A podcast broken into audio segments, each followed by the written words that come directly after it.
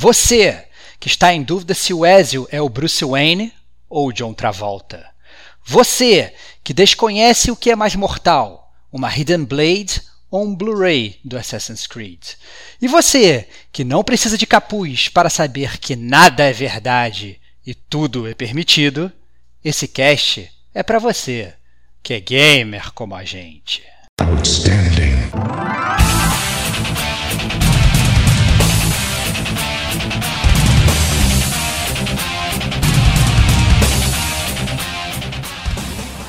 Rodrigo Estevão. A, a série Assassin's Creed é como a, a vida do, do ser humano.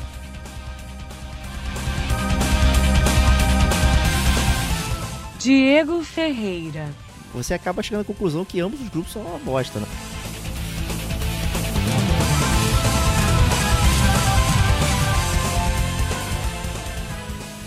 Kate Schmidt. Esse é o plot twist do podcast. Acabou.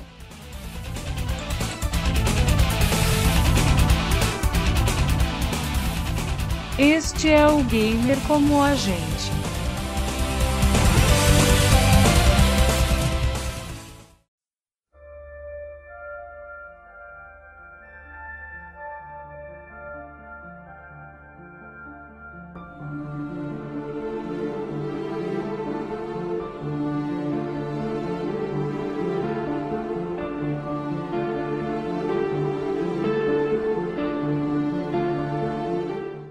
Olá, amigos e amigas gamers, sejam bem-vindos a mais um podcast do Gamer Como a Gente. Eu sou o Diego Ferreira e estou aqui na companhia de Rodrigo Estevão. Salve, salve, amigos do Gamer Como a Gente. Mais um podcast esperadíssimo, cara. Estou com minhas Hidden Blades aqui e essas Hidden Blades elas funcionam, ao contrário das de hoje em dia, que você tem que subir o level para elas funcionarem.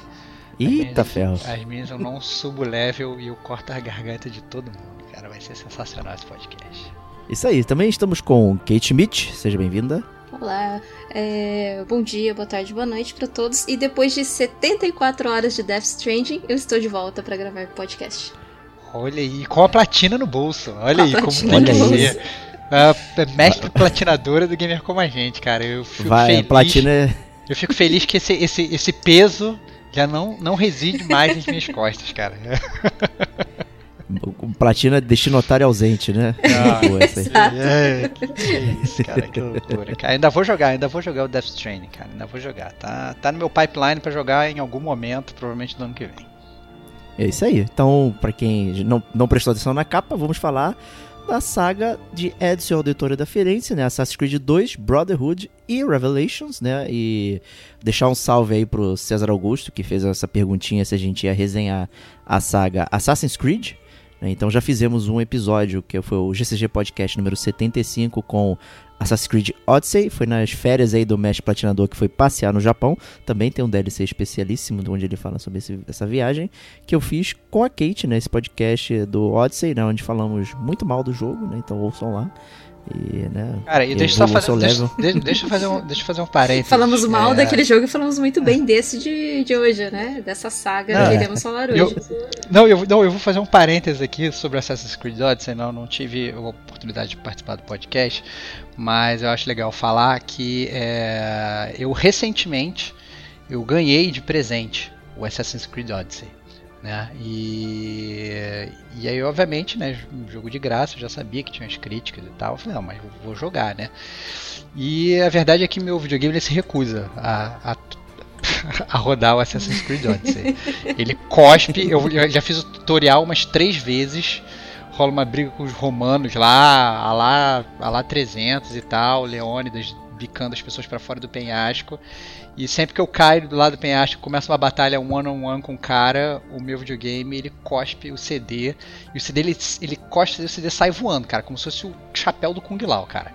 É, é, é... Sai de baixo. Então, não, sai de baixo, cara. Se eu tiver, tipo, sentado na frente do videogame, corta minha cabeça, entendeu? Então, e aí eu desisti de jogar o Assassin's Creed Odyssey. Essa foi a minha, foi até onde eu cheguei. Se for olhar na minha lista de troféus, eu tenho um troféu que é o troféu do tutorial lá da primeira batalha, sei lá, o primeiro cara que você mata. E é isso aí. E lá vai ficar porque o jogo ele se recusa a rodar. Eu, eu já estou entendendo que o meu PlayStation ele tá tá se tornando um, um videogame seletivo, entendeu? Tal qual eu, que não tem mais tempo de jogar, então ele sentiu que eu botei um jogo ruim e falou, não, brother, não, jogo, não gasta seu tempo com isso. Ele joga o jogo fora. ele, tá, é, ele tá envelhecendo, né? Tá envelhecendo, tá, tá envelhecendo, tá virando gamer velho, é isso aí. Ele ouviu o nosso podcast e recusou a jogar esse jogo aí, mas enfim. Sim, possível. Então vamos começar falando sobre Assassin's Creed, né? Eu imagino que vão ter algumas informações, talvez repetidas, né? Porque o bate-papo foi comigo com a Kate, né? E o Stevox chegando aqui. é, acho que vale a pena recapitular algumas coisas, até para saber a opinião dele sobre né, os assuntos abordados. Então vale relembrar aí que Assassin's Creed é uma série que começou lá em 2007. né? Então já tem aí 12 aninhos, né? Já bem, bem, uma série bem antiga. Se você botar aí no papel que são 12 anos, mas tem 3.500 jogos, né? Já. é Cara, a- e quando, e quando você fala 3.500 jogos, é, eu, você não tá zoando, ó. Assassin's Creed, Assassin's Creed 2, Assassin's Creed Brotherhood, Assassin's Creed Revelations, Assassin's Creed 3, não sei porque eu tô falando Trace, assim. de novo, foi a mesma coisa. É, 3. Depois Assassin's Creed 4 Black Flag, Assassin's Creed Rogue, Assassin's Creed Unity, Assassin's Creed Syndicate. E isso eu não tô falando as 1 milhão de DLCs que cada um deles tem. Então, por exemplo, só o Black Flag ele tem 1, 2, 3, 4, 5, 6, 7, 8 DLCs, né? Eu tô pulando os DLCs. Assassin's Creed Origins, Assassin's Creed Odyssey. Também todos com um milhão de DLCs. E depois tem os games spin-off. Então você tem Assassin's Creed Mobile Game, Altair's Chronicles, Assassin's Creed 2 Mobile, Bloodlines, 2 Discovery, 2 Multiplayer, Project Legacy, é, Liberation, Pirates, Memories, Identity. Cara, Assassin's Creed Identity, cara. Assassin's Creed Rebellion, Blood Sale. Cara, então assim. Eu, e, e Tem o depois. filme do Assassin's Creed. Tem. É, tem um filme tem- com, com o Magneto, né, cara? Eu, eu, Pois é. eu juro que esse, esse filme do Assassin's Creed, é, eu, eu, como muita gente sabe, eu tô morando em São Paulo, né? Mas eu, eu volto pro Rio com uma relativa frequência. E no voo da, da TAM, é, tinha o Assassin's Creed pra você ver. É, e eu demorei, o- assim, acho que foram acho que uns 5 ou 6 voos pra conseguir ver o filme todo. Porque eu não conseguia. Eu falei assim, não, agora eu vou ver. Aí eu vi o início, aí parava. Aí depois. Aí não começava exatamente. Aí na volta, sei lá, tava voltando, não, agora eu vou tentar ver de novo. Só que eu não queria exatamente começar do início, mas também não precisava começar exatamente onde eu parei, que eu queria dar aquela mini recapitulada, né? Aí, aí eu pegava e via mais uma parte, via mais uma parte. O negócio era tão ruim que eu não conseguia ver o negócio. Eu, eu parava de ver. Nossa, muito ruim. É ruim, é horrível. Eu fui ver no cinema, daí nossa. o, deu problema no, no projetor. Acho que foi Olha uns- aí. Aí a galera pistola assim, né? Fala, ah, ah, arruma isso. E tava meio lotado, né? Aí demorou uns 20 minutos, eu pensei comigo, eu acho que isso é um sinal de que o negócio é ruim. Aí É. não, vamos dar uma chance. Aí beleza, eu comecei a assistir. Nossa, mas na metade do filme eu já tava com a mão na cintura, assim, que que é isso? Nossa, muito ruim. É cara, muito, ruim, é muito, Muito ruim. ruim. Então não percam o seu tempo, vocês não vão perder nada se vocês assistirem o filme, porque nada ali faz sentido. Não, e, o- É, e o, o Magneto lá que participa, eu não vou saber nunca o nome desse, desse cara, cara. Fassbender, Michael Fassbender. Isso, isso aí, o Fassbender, isso aí, cara. Então, ele tem vários outros filmes que são maneiros. Mas esse filme é um é um lixo, cara. É muito ruim. Eu fiquei, na verdade, contrataram, deram provavelmente rios de dinheiro pra ele fazer esse filme. Mas é aquele cara que ele já sabe que ele tá, ele voltou às origens, né? Tá fazendo um filme de super-herói que é ruim, né? É um filme de games e é ruim e tem e, e ele dá uns saltos de fé que, que são, nossa, cara, uma vergonha, não tem fé nenhuma. E, e na boa, salto de fé é o que alguém precisa pra quando for ver esse filme, mas vai se esborrachar no chão. né? Não vai ter nenhuma, nenhum feno lá embaixo pra pessoa cair. A pessoa vai cair e vai morrer. Né? Essencialmente é isso. Então, se você quiser saber quais filmes a gente recomenda, tem o DLC Games e Filmes aí que a gente falou sobre tudo isso. É verdade. Mas voltemos a Assassin's Creed, né? Pra, pra quem não conhece aí, ele é derivado de um outro jogo da Ubisoft aí, que é o Prince of Persia, né? A série bem bacana. É, que foi popularizada aí, digamos, pela Ubisoft, né? Com a trinca lá, é, Sands of Time, Warrior Within e Two Fronts, né? Que são três jogos aí bem bacanas. Ainda tem o Prince of Persia chamado 2009, né? Que é um preferido meio dos Tevox aí. É, muito bom. Estamos Tá, devendo, estamos devendo esse né? podcast. Tá aí, ó. Pode, será, que, será que sai uma pauta fria nesse final de ano? Olha aí. Pode ser, pode Ah, é. ser, né? Então, Então, assim, né, o pessoal tava planejando fazer aí um, um, um, próximo jogo da série, Prince of Persia, aí acabou que ele derivou de uma tal forma que diferente, né, e virou aí uma nova série, né, mas tanto é que é, o, Assassin's Creed Journey tem um pouco dessas referências aí medievais e tal, bem, bem semelhante ali no, no, no Oriente Médio e tal, então é, já dá, dá, dá pra ver ali que tem um ponto de partida muito semelhante, né, e com isso, então a gente pode começar nosso bloco número 1 um aqui, é, falando aí um pouquinho sobre a nossa experiência aí do, com a série e tal. É, vou começar comigo mesmo, né, já que eu falei do Assassin's Creed 1. Eu, na verdade, só vinha jogar o Assassin's Creed 1 depois que eu joguei a trinca do 2. Né? Então, assim, é, eu peguei o 2 é, naquele esquema de troca, você lembra, Stevox? Lembro. Que a gente passava os e-mails, aí tinha os jogos lá, quem quer, quem não quer, a gente ia até a pessoa para trocar o jogo e tal, era uma confusão. Eu peguei eu tinha duas cópias do Assassin's Creed 2, na real. Eu tinha pro PS3 e pro Xbox, né? Então, que grande fã, tinha cara. isso. É, muito fãzão. É, me amarrei na série, achei o Assassin's Creed 2 maravilhoso e tal, quando eu joguei. É, aí fui conhecer, né? Então vou pegar o Assassin's Creed 1, que eu tinha passado por cima dele e tal. E né, é um jogo bastante diferente, com ideias muito boas até, mas a execução, né? É, não sei Acho que ele estava engatinhando, assim, né? Ele estava engatinhando. Na verdade, na verdade, assim, dá para entender, a minha, minha mera opinião, né? A, a série Assassin's Creed é como a, a vida do, do, ser humano, né? Ele começa, você é ser humano, você ainda está aprendendo, né? O primeiro jogo do Assassin's Creed, né? E aí depois, a, digamos, a adolescência, o ápice, na minha modesta opinião, é a série do Ezio, que é o 2, o Brotherhood Revelations. E depois o resto todo é quando você vira um velho caquético na cama, tipo, todo vomitado, cagando num saquinho e tal, que são todos os jogos que seguem em seguida. Ok. É...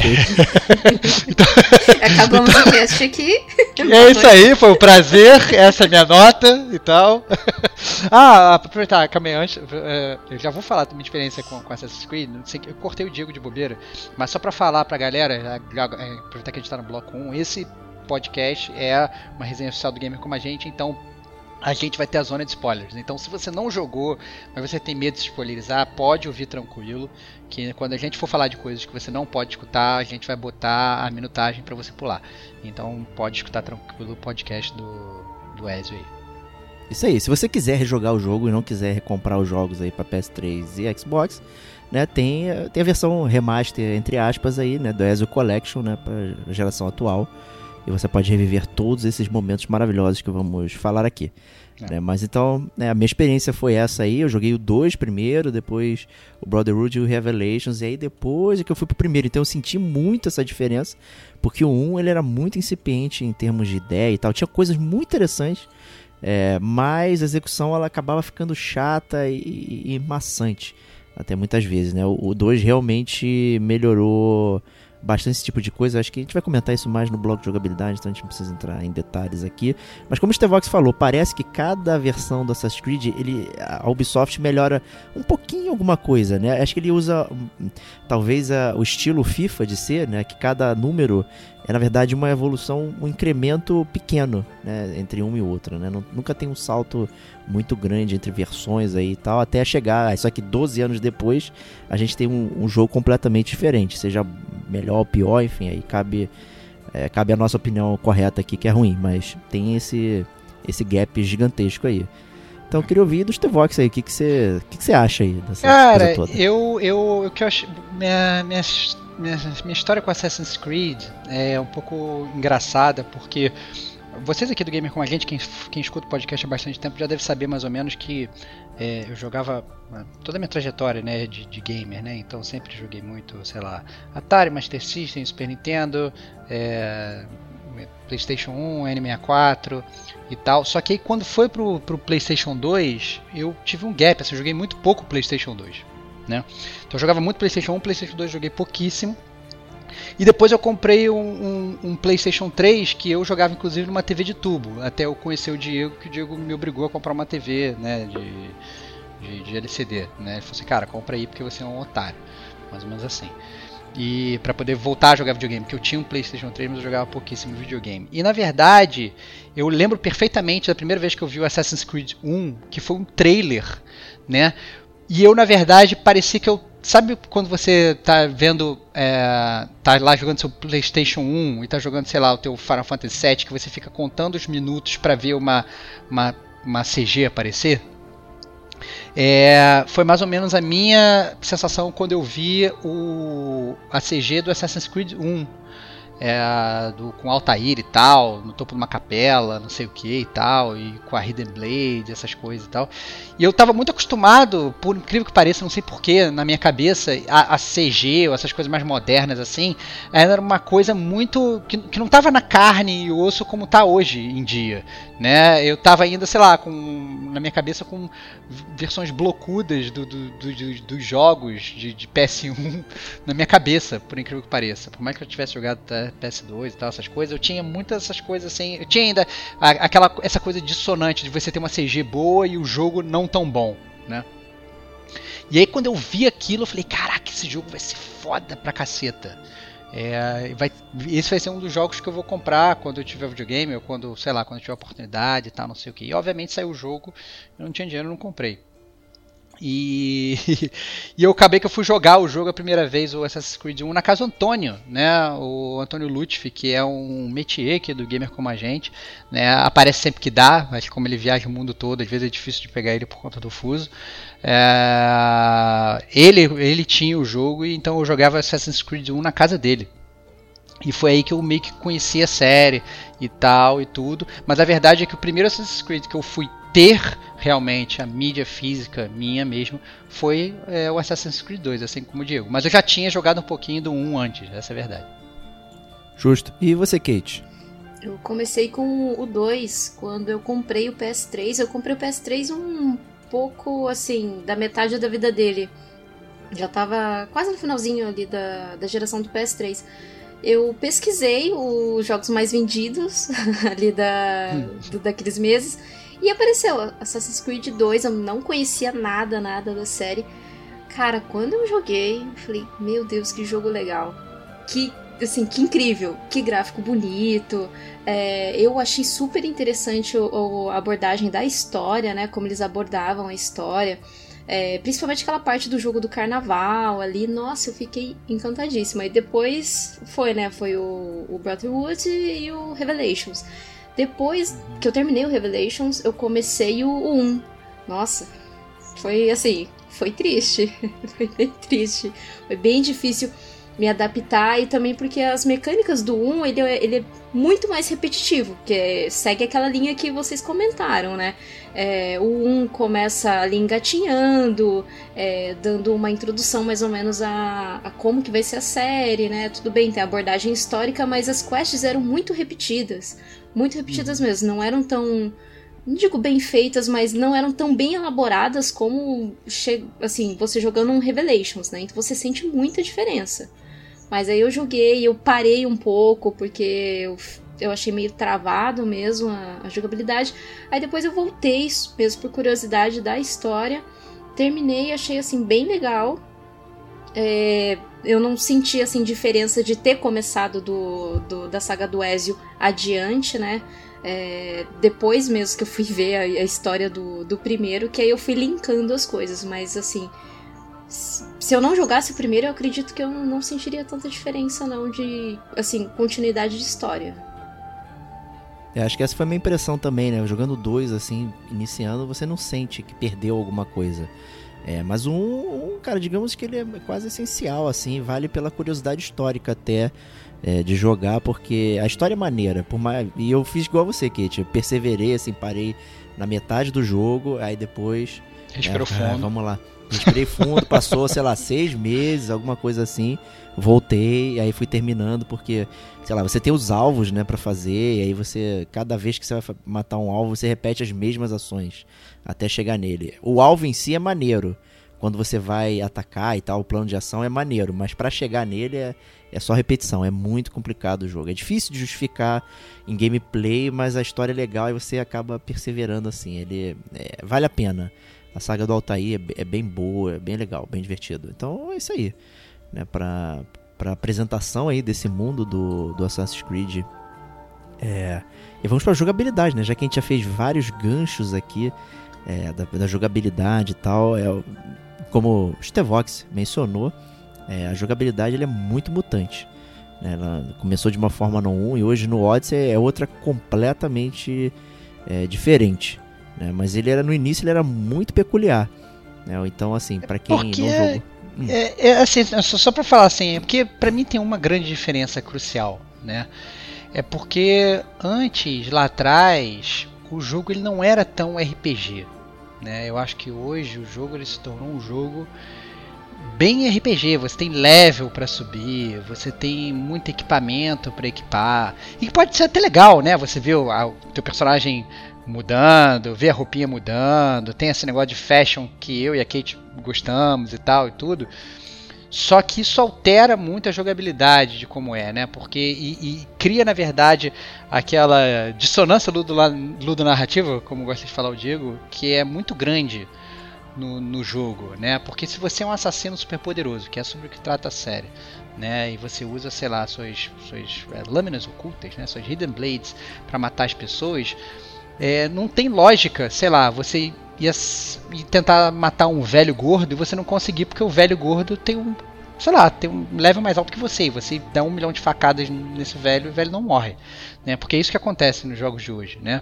E às vezes você encontra um guardinha bunda de um, de um castelo você não consegue matar porque ele tem um level mais alto que você. Nesses jogos anteriores meio que não tinha isso. Né? É, era, um, era um jogo que parecia até. Era um jogo de ação, mas era até um jogo de puzzle né? Você muitas vezes tinha que pensar, não, como é que eu vou conseguir para chegar lá no alto daquela torre, matar aquele cara que tá lá em cima, sem ninguém me ver e tal, porque não é porque os inimigos iam te matar, mas porque era até era para ser mais furtivo, era para ser não sei o que. Esse nesses jogos de hoje meio que para negócio não funciona assim. Ou você tem level, ou você não tem. Se você não tem level, nem adianta você escalar, não adianta você fazer nada que você não vai chegar lá e não vai conseguir matar, né? Você resumiu minha crítica no Assassin's Creed Odyssey, praticamente. É, é isso aí que eu falei. né? Assim, até que você comentou em termos de ah, é RPG, não sei o quê, eu até diria que o início do Assassin's Creed é bem RPG no sentido que você caracteriza, né? Porque nos novos, você nem usa um capuzinho, tu sai correndo de qualquer forma e tal, mata todo mundo, não sei o que, se esconde ali e o pessoal te ignora, né? Não tem essa questão no 1 de você, na verdade, ter esse puzzle, né? De você saber como você se movimenta e, e tem a questão de você se esconder no cenário. Né? Então você tem o grupo de religiosos passando. Você pode se meter ali no meio, né? dar aquela rezadinha, vai andando. É, você tem grupos de meretrizes, aí você fica ali escondido e tal. É, você pode sentar num banquinho. É, você tem a questão do, do cartaz de procurado, né? Então tem um mini GTA ali, né? De você começa a fazer merda e as pessoas começam a colar um cartaz com seu rosto, então você começa a ficar ganhar notoriedade, né? E para você diminuir isso, você precisa arrancar os cartazes, né? Para que as pessoas parem de te reconhecer. Então acaba que tem uma personificação de você, digamos, estar é, secretivo ali muito melhor do que na verdade é hoje. Né? Hoje existe esse nome Assassin's Creed, mas na verdade ele, ele é um jogo completamente de ação, enquanto que é, no início da saga ele era muito mais focado nessa parte cadenciada, né? O combate em si ele era praticamente um hit kill, né? Goste ou não, né? Assim, ele era um assassino treinado e tal, então bastava você dar um bloco, um counter que o inimigo rodava, né? Isso era meio ruim, assim, em termos de eu achava é... o máximo, cara. Eu me achava um verdadeiro não, assim, assassino super poderoso, cara. Exato. Que eu acho que mas... tem que ser, cara. Tu tá. Cara, é, é, é que tá, mas casa perfeitamente com a história. Entendeu? É, Sim, é muito com bom, certeza. cara. Você é um puta assassino, treinado pelo, pelo, pelo, pela ordem dos assassinos. Você é super poderoso. Ah, mas aí tem um guardinha com uma baioneta que acaba com a tua vida. Não tem menor lógica essa parada, cara. Entendeu? Eu acho que o legal do Assassin's Creed é que você. Cara, o Assassin's Creed, a série do Assassin's Creed, principalmente essa antiga, é tipo assim: é o, é o Batman da Idade Média. Entendeu? É aquele cara que ele é um ser humano normal, mas que ele comanda todo mundo. Entendeu? E aí quando você chega nesses nesses Assassin's Creed mais de agora, né? Que obviamente ele foi. Não vou nem falar que não é mais da Idade Média, porque obviamente agora tem, sei lá, um milhão de, de linhas temporais diferentes e tal, essas coisas. Mas agora não, não funciona assim, né? O, é como se o Batman tivesse que toda hora ir pra Batcaverna estudar entendeu? Para poder enfrentar os seus inimigos. Ele não é mais o detetive mais poderoso, não é o ser humano mais poderoso. Isso não acontece né, nos jogos de hoje. É, eu acho que eu acho que isso tira um pouco o leque de possibilidades, né? Porque assim, você tem, tem que ter level para chegar ali e matar ou chegar matando todo mundo e ou chegar sendo furtivo, mas para você ser furtivo, você teoricamente tem que ter um level bem alto, pelo menos no Odyssey você tem que ter um level bem alto para conseguir isso, porque tem árvore de habilidades ainda, não é simplesmente você ter o level, mas você upar a árvore de habilidades. Então, ele acaba tirando um pouco essa possibilidade de você ser mais furtivo. Por exemplo, no 2 ou no Brotherhood, até mesmo no Revelations, eu vivia com a bomba de fumaça. Ah, tem que matar aquele alvo ali. Eu subia, tal, jogava uma bombinha de fumaça, ia lá, matava ele saía, saía fora, porque eu só ia lá e matava ele, né? Porque assim, com a, com a Hidden Blade você matava numa só. Principalmente se você conseguisse pegar o, o alvo distraído, ou até mesmo pelas costas do alvo. Então, assim, era um hit kill é, garantido, né? Então, assim, eu acho que você tinha muito mais possibilidades, né? Ou você chega com a bomba, ou você envenena aquele, aquele guarda para ele distrair os outros, você chega lá e na, na surdina e mata o alvo.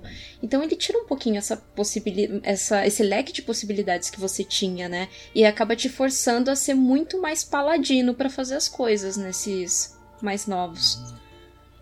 Acaba que ele permite mais criatividade os antigos, né? Você tem sim, um leque de, de coisas adicionais que você pode usar, põe o inimigo para dormir, dá pós, dá não sei o que. É, o triste é só que o personagem só pôde se agachar no Assassin's Creed Black Flag, Nossa, né? Até é lá mesmo. você fazia stealth de pé, né? Que era bastante né, Cara, contraproducente, né? É o Mas, Batman, né, é o funcionava. Batman, brother. Batman, cara. Batman não fica andando agachado, cara. Entendeu? Ele fica lá no topo do prédio te olhando e mesmo assim ele tá stealth, cara. Entendeu? Ele fala lá com o Gordon e aí o quando o Gordon vira pra trás ele sumiu. Ele não saiu agachadinho, cara. Ele saiu, sei lá, voando com a tua bat, com a bate asa delta dele. Não importa, criada pelo Da Vinci. É isso, cara. É isso, cara.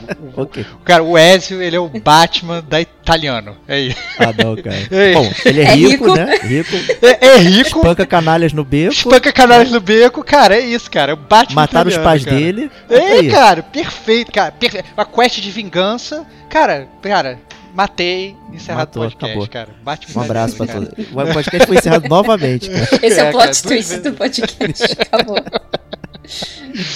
O, uma outra parada que tem no, no jogo, né, e, e foi evoluindo ao longo da série, é essa Eagle Eye lá, né, essa visão Isso. que também o Batman tem no Detective Mode, Ah né, lá, viu? mas já é conhecido, né, de, hoje em dia é um sistema muito comum, que é aquele sistema de iluminar coisas é, no cenário, é, só que no Origins e no Odyssey virou algo literal, né, que você literalmente controla uma águia, né, sobrevoando as coisas, você marca os inimigos e tal, enfim, né, mas nos jogos mais antigos é, é, o, o- jogo ficava num modo sem textura, né? Você ficava só vendo os- as silhuetas com cores e tal. Aí vermelho é o inimigo, azul é não sei quem, amarelinho é papapá. Então tinha é, toda essa essa diferenciação aí, né? Poder de eu- observação do Batman italiano, cara. É isso aí. Perfeitamente plausível.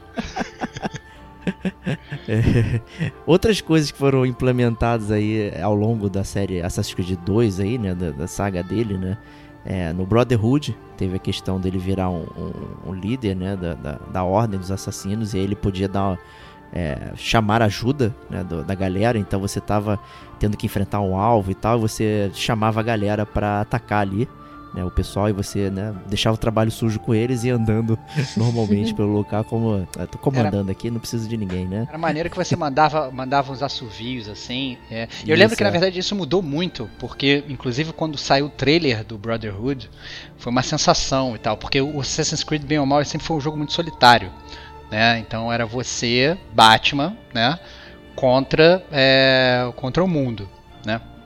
E, e o que aconteceu com Assassin's Creed Brotherhood é que você ganhou ali seus, seus, seus, seus mini hobbies, né? Então você tinha, na verdade, vários outros assassinos que meio que ajudavam você. E aí você se sentia meio que super poderoso, né? Você andava e rolava como se fosse um assovio, assim, né? Aí de repente surgia um ninja do nada e matava aquele cara que você tinha marcado é ali. verdade. Do, do- né? Saia da Era- moita, assim, né? Tchum. Saía da Saía moita, do nada, né? Assim, era muito maneiro. Saía de. ti- sempre, todo cenário tinha sempre um lugar onde podia surgir alguém do nada e, e matava aquele, aquele cara que você tava. que tava olhando. Era até muito bem executado, né? Às vezes, quando não tinha moita perto, de repente. Sei lá, parecia um cara escalando por trás e tal. Era muito bem bolado como é que era eles legal, faziam né? isso. Era bem E legal. eu lembro que no a imagem. eu lembro que era muito bom, era muito bom. Eu lembro que no trailer O trailer era muito bom, porque aparecia, tipo, o Ezio andando e tal, indo pro alvo dele, e de repente do nada você vê que, tipo, você vê que tinha vários outros assassinos. Assim, as CGs do Assassin's Creed, né, de venda de jogo, elas sempre venderam o jogo, assim, muito bem, assim, eu sempre fiquei muito afim de jogar, né, vendo o trailer. E, e você tinha aquela gangue que você fala, nossa, agora não é mais um Batman, agora são vários Batmans, né, Crise nas Infinitas Terras. Então, a, é, é muito diferente do que realmente a gente estava acostumado, como falou o Diego. É, outro esquema que veio no Revelations lá foi colocar o minigame de Tower Defense, né? Não sei pra quê, é, mas colocar aquilo ali. É. Péssimo, né? Você tinha. Quem não conhece estilo de Tower Defense, né?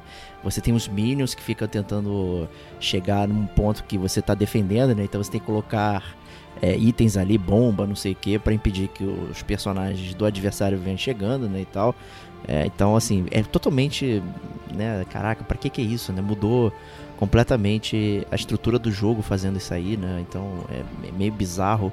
E no Revelation também teve é, um item que o, o Ezio acabava controlando, que é aquele gancho lá, que mudou também o jeito que ele faz o traversal né, no mundo. Então ele acaba usando aqueles, aquelas, aqueles postes e tal para ficar deslizando é, de um lado para o outro. Melhorou um pouco a, a flexibilidade dele ali. Né? Então é, são coisas das pequenas evoluções até na luta, né? Ali. Ele usava Cara, na luta também. E eu lembrei de uma. Eu lembrei de uma parada que eu nem botei aqui na, na, na pauta quando a gente estava fazendo, né? É, de, de, de, jogabilidade, mas que é realmente uma das melhores coisas é que no Brotherhood foi o primeiro jogo do Assassin's Creed que passou a ter multiplayer. Sim. E, e o multiplayer do Assassin's Creed, ele é, na minha modesta opinião, um dos melhores multiplayers já criados na história dos multiplayers, porque é, na verdade você tem é, várias pessoas, né? Tem vários modos de jogo, né? Tem modo de jogo que é de time, tem modo de jogo que são, é, sei lá, 10 pessoas, cada um por si, e aí você tem que matar um determinado alvo, né? Mas o, o multiplayer do Assassin's Creed funciona, na verdade, com você, geralmente é assim, o modo básico, é você tem que matar um player e você sabe que tem um player querendo te matar. Então você não pode meio que, tipo, sei lá, sair andando correndo pelo cenário, porque fica claro que você é um player. Então você tem que meio que se misturar com os NPCs. E ao mesmo tempo que você está fugindo de ser morto, você tem que descobrir onde está o seu alvo e matar ele. Né? E você tem bônus pela forma como você mata ele. Né? Não vou matar ele com veneno, e enquanto ele estiver envenenado, eu vou soltar uma bomba de fumaça e eu vou dar uma facada nele. Aí você vai ganhando tipo, multiplicadores e isso aumenta o, o, a, a, sua pontuação. Nossa, cara, eu me divertia tanto jogando isso. Nada melhor do que, sei lá, você fingir que está comprando uma maçã na feira e de repente passa um cara do seu lado e você tira uma navalha e joga no olho dele, entendeu? Era maravilhoso. É maravilhoso, é muito era bom. Legal, tinha, era tinha bom, Agora tinha certas pessoas que não sabiam jogar, então volta e meia você tava tipo, uh, tipo, sei lá, é, conversando com as meretrizes lá, blending in, esperando ver se você passa seu alvo. E na verdade o seu alvo ele tá pulando que nem o Papai Noel em cima de todas as chaminés, correndo alucinado. Entendeu? Essa puta que saco, cara. Vou ter que correr atrás desse cara porque o cara, sabe, tá, tá alucinado sem parar. Então, é, não para quieto, é insuportável. Então você vê que tinha algumas pessoas que elas não entendiam direito como é que funcionava o multiplayer. Até porque o cara correndo daquele jeito, ele pontuou muito pouco, né? E ao mesmo tempo ele meio que acaba fudendo o jogo de quem tá querendo jogar, né? Então, se você pegasse, sei lá, um grupo bom de pessoas que estavam querendo jogar direitinho e tal, que entendiam como é que o jogo funcionava, nossa, era muito, muito, muito divertido. Me diverti muito jogando o multiplayer do Assassin's Creed. É surpreendente até para algo que foi concebido assim no calor do momento, né? É. E tal, né? Foi, ele tem aquela cara de meio jogado, mas é, até acaba sendo bastante robusto aí dentro da, dessa expansão aí que foi o, o Brotherhood, né? É, Mas, no entanto que hum. o, o, a história dele é bem curtinha, né? O, a campanha Isso, dele exato. é bem curtinha. É, ele, tem, ele é bem mais recheado dessas coisas adicionais, né? Ele é, é, é, mais coisa do que você podia fazer no Assassin's Creed 2. Que outra parada que tinha no 2 também era você é, usar o seu dinheiro, né, para reconstruir lá, né, Nossa, uma cidade lá, né? Verdade, Nossa, mandou é. bem, mandou bem. Construir sua vila. Sua a vila, vila Monteriggioni, alguma coisa assim. É, a vila dos auditórios lá, que isso é muito legal, que você ganha, na verdade, uma sei lá, uma, uma mini cidade e ela tá totalmente decadente, né, cara?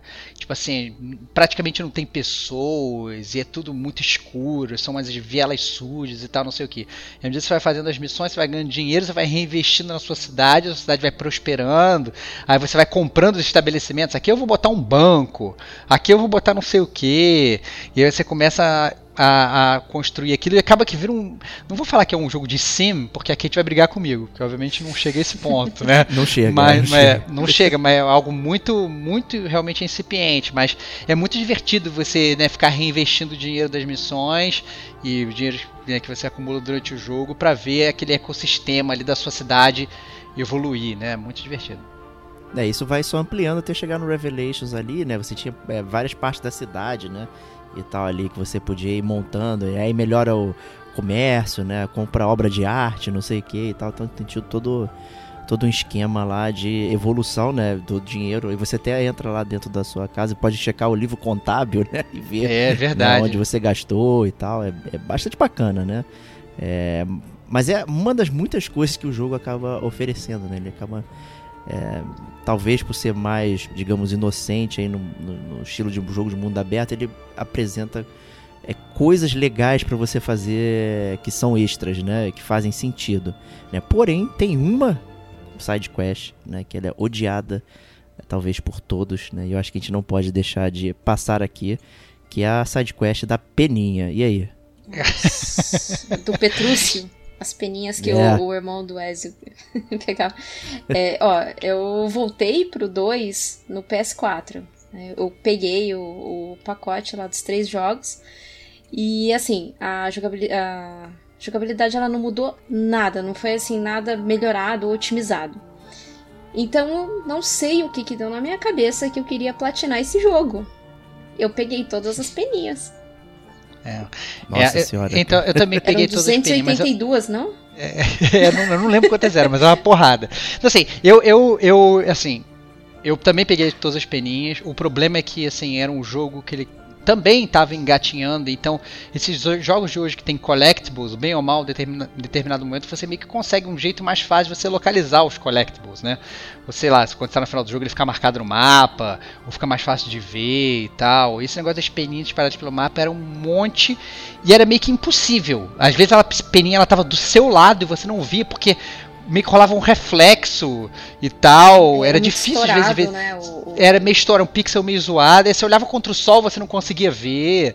Nossa, era muito ruim. Só que o pior do que isso não era nem coletar as peninhas. O pior era a recompensa por você coletar as peninhas. Porque quando você recoletava tudo, você ganhava a capa dos auditórios, que na verdade fazia com que todo, todos os inimigos viessem em cima de você. Era muito zoado, cara. Era Você não podia assim, usar na cidade, algumas cidades você, podia... você ficava notório, né? Pois é, exatamente, cara. Você vai, você pegava um item muito merda. Você tinha um trabalho absurdo para pegar um item que era um cocô. Então, é assim, isso que você me deixou, irmão? Poxa é, é, exatamente, cara. Então, ó, legal, cara. Você teve um trabalho gigantesco, mas você agora não ganhou uma, uma Hidden Blade melhor. Você não ganhou, um, sei lá, uma, uma habilidade maneira. Você não, não ganhou uma parada maneira que, que o Da Vinci criou para você, não. Você ganhou uma capa você passou do lado do guarda, ele vai saber que você é bandido. Então, assim, o que foi totalmente contra o propósito do próprio jogo de stealth, de ser furtivo e tal. Né? Então... Complicado, né? E outro elemento que tinha até muito no 2 e praticamente não existe em nenhum outro Assassin's Creed aí do futuro são os puzzles também. O jogo tem recheado de puzzle aí, né? É, tem, tem até aquele mistério secreto lá do Subject, alguma coisa e tal. Assim, uma série de, de pequenas coisas que fazem você descobrir cenários, né? Tem aquelas, é, aquelas dungeons secretas e não sei o que. Então, assim. Né? É, catacumbas, essa era a palavra é. que eu queria é. encontrar, né? E tal. Então, assim, é, tem muita variedade de jogos. Os puzzles são bem interessantes, tem aqueles quadros, né, da, da, da Renascença e tal, para você mexer, identificar. Tem coisas no cenário também é, para você descobrir. Então, assim, é muito legal essa variedade. Bom, pelo, pelo menos a, as catacumbas, você. No final, você. Se, é, acho que eram seis, seis chaves que você conseguia, você liberava uma armadura. Toda, todo, todo jogo da série. É, só acho que esses dois últimos que não tiveram. No, é, sempre que você coletava essas chaves, você liberava uma armadura. Era, essa armadura ela te dava muito mais é, HP, assim. Vida. Ah. É, mas o, o que você falou aí também, Estevão, dá vontade de jogar de novo mesmo. Dá vontade cara. de jogar de novo, cara. Você, você assim, as catacumbas era muito divertido. É. E, era, e, e era uma coisa que não era assim fácil. Assim, quando você chegava perto, eu não lembro como é que era o hint que o jogo te dava, mas falava assim, não, tem alguma catacumba por aqui. Aí você tinha que achar a entrada da catacumba. Aí você conseguia entrar na catacumba. Aí depois você entrava, era um jogo dentro do jogo. Né? Tinha catacumba que era tipo só correria que você tinha que ser o mestre do parkour. Tinha catacumba que era puzzle que você tinha que pensar como é que resolvia. Tinha catacumba que tinham, tinham coisas de combate. Tinha catacumba que tinham. Nossa, era muito divertido. E tinham várias. Eu lembro que eu, quando chegava na catacumba, eu, eu, às vezes eu falo assim: será que eu faço agora ou será que eu espero? Porque é tão divertido que eu não queria gastar as catacumbas que eu tinha. Olha, olha a loucura do cara, né? Eu acho que a melhor é aquela não. da igreja, da catedral. Eu lembro dela. Poxa, essa é muito legal. Maravilhosa. Porque assim, parece essas coisas de. do. do de filme do Indiana Jones, que ele tem que, sei lá, botar um cetro aqui, aí vai vir o raio de sol, vai iluminar ali e tal. Os puzzles eram todos muito bem bolados nesse sentido, né? Eram coisas que você tinha que mexer e tal, lá, lá para as coisas se alinharem, para a portinha abrir, para você resolver a catacumba, né? Então era muito, muito divertido, né? Esse negócio do Assassin's Creed 2. Até o que eu odeio, né? Todo mundo sabe que eu reclamo de sidequests, essas paradas infindáveis, coisas. Eu acho que o Assassin's Creed 2 tem esse equilíbrio perfeito de coisas extras para fazer e são coisas extras que são extremamente bem pensadas e muito bem divertidas. É, O 2, assim, em termos de conteúdo adicional, ele talvez seja o pináculo da série mesmo. É, tem coisas adicionais muito bem pensadas que você não precisa jogar, mas quando você joga, acrescenta muito a história, tudo, sabe? É, é, é completaço, assim, essa parte da jogabilidade. Não, não tem mais nenhum Assassin's Creed assim, depois disso, né? Vai, vai só ampliando o mundo, o mundo, o mundo, aí chega no Black Flag, aí você anda de navio, e aí só tem aquelas coisas, né? De sempre, né? Pega o item, pega o item. Descer do navio bah. pegar o item. Descer do navio. É.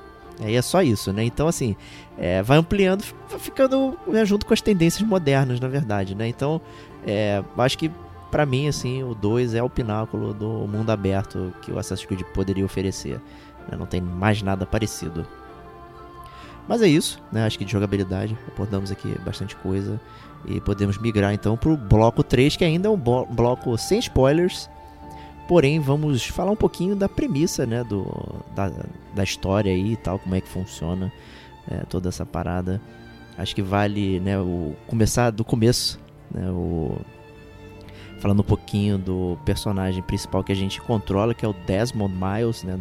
Que engraçado. Que a gente controla no, A no, gente- no futuro, né? Eita, a gente tá gravando o podcast há 40 minutos e a gente não falou do Desmond. Né? Aquele Que é inútil. É porque ele, é, é meio bizarra essa parada. Ele é meio que, em teoria, o personagem central da série. Né? A história toda ela gira em torno de um cara chamado Desmond, que é um cara normal.